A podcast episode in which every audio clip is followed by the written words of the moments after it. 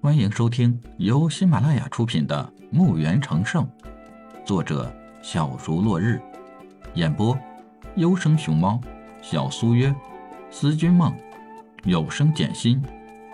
欢迎订阅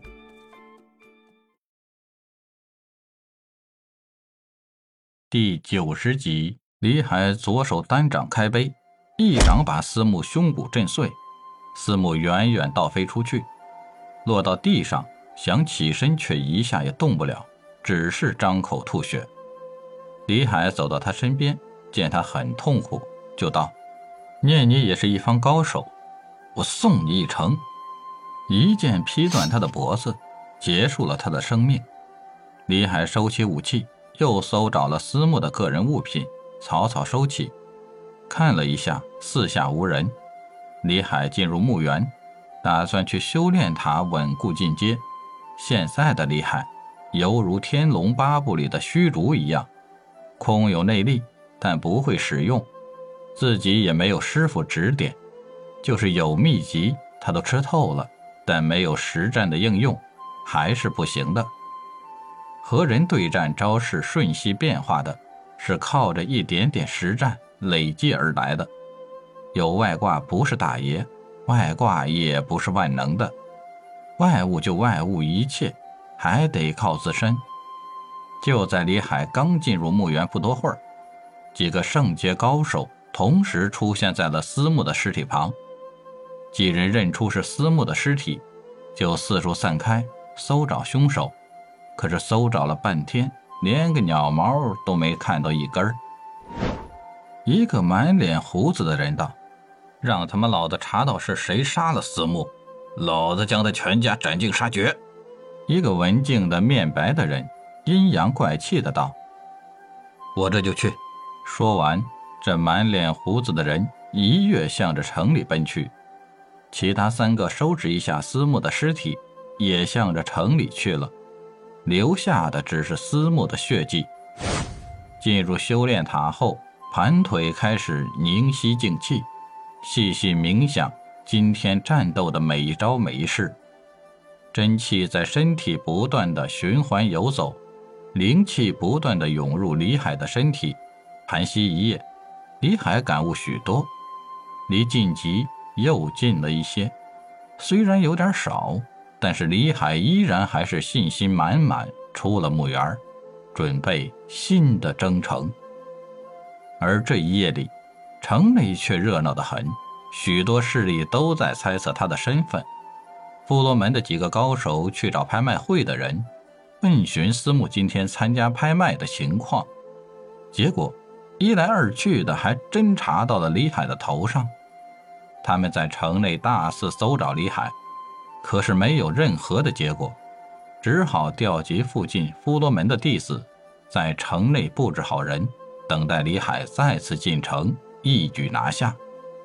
李海望着远处的朝阳冉冉升起，他相信自己会像太阳一样高高升起的，就准备进城。李海没走几步，就感觉到了地动山摇，天边映红的光，不好，这是地震。李海记得在地球上网时从网络上看到的，不远的城墙开始坍塌，整个世界。就好像是要反过来似的，地面不再翻动，森林旁的山开始崩裂，无数的石头被喷入高空，又四处落下，倒霉的人不知凡几。森林旁的大山整体裂开，从裂缝里散发出五彩光晕，还夹杂道道黑气，想要吞噬一切。无数的幽魂咆哮，凄厉声音直冲天际。大山依然在摇晃着，就像在生长一样，升高，升高，像是要捅破天群。天空轰隆隆的巨声不断的炸响，好像布满大山的挑衅。终于，粗如牛身的闪电从空中落下，无数的幽魂咆哮，凄厉的声音戛然而止。大山不再升高。这个世界似乎真的有哪位神在掌控，无数的雷电开始不断的轰击在这座山体上，附近的森林燃起铺天大火，岩石被烧得噼啪作响，狂风暴虐。这个世界似乎真的有哪位神在掌控，无数的雷电开始不断的轰击在这座山体上。附近的山林燃起铺天大火，岩石被烧得噼啪作响，狂风肆虐。李海不得不躲到墓园内避难。雷电停止了，狂风没有一丝存在，大伙奄奄一息。这已是十二天的事儿了，而山上那道裂缝还在往外散发着光的，伴随遮人的黑气，像是诱惑，像是幻觉。等待客人的到来，准备开始一场盛宴。不知谁是主菜。李海出墓园，发现一切的天灾都过去了。他急身飞奔山顶的裂缝而去。许多圣界的高手参加拍卖会还没走，都注意到了山顶的异象，也向着山顶飞奔而去。没有哪个人是落后的。这里就属夫罗门的人最多。一来这是他们的地盘范围，二来为抓到李海调来不少的人。当李海赶到时，山顶已经站满了人，谁也不敢妄动。这肯定又将是一场杀戮。